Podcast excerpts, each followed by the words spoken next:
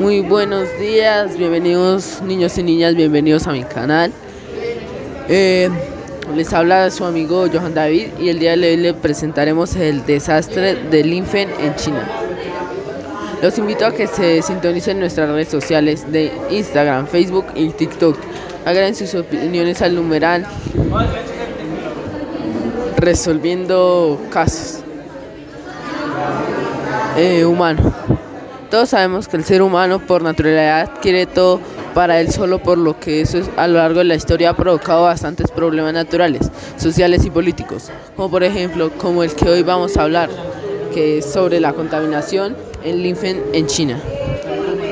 Anteriormente Linfen era una ciudad muy bella y con árboles grandes y frondosos, pero en 2002 el país quería recibir más ingresos y poder, por, por lo que convirtió al Linfen en literalmente una mina de carbón, por lo que eso ha provocado que el día de hoy las personas tengan que salir con tapabocas a la calle y, a las, y la ciudad esté cubierta por una extensa capa de humo que jamás se irá.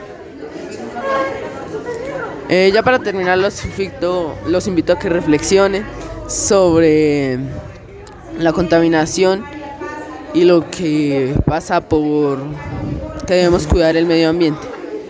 Pero diría siempre el bien común antes del dinero para poder tener una convivencia sana. Lastimosamente me despido, pero tranquilos porque voy a estar haciendo otros podcasts como este.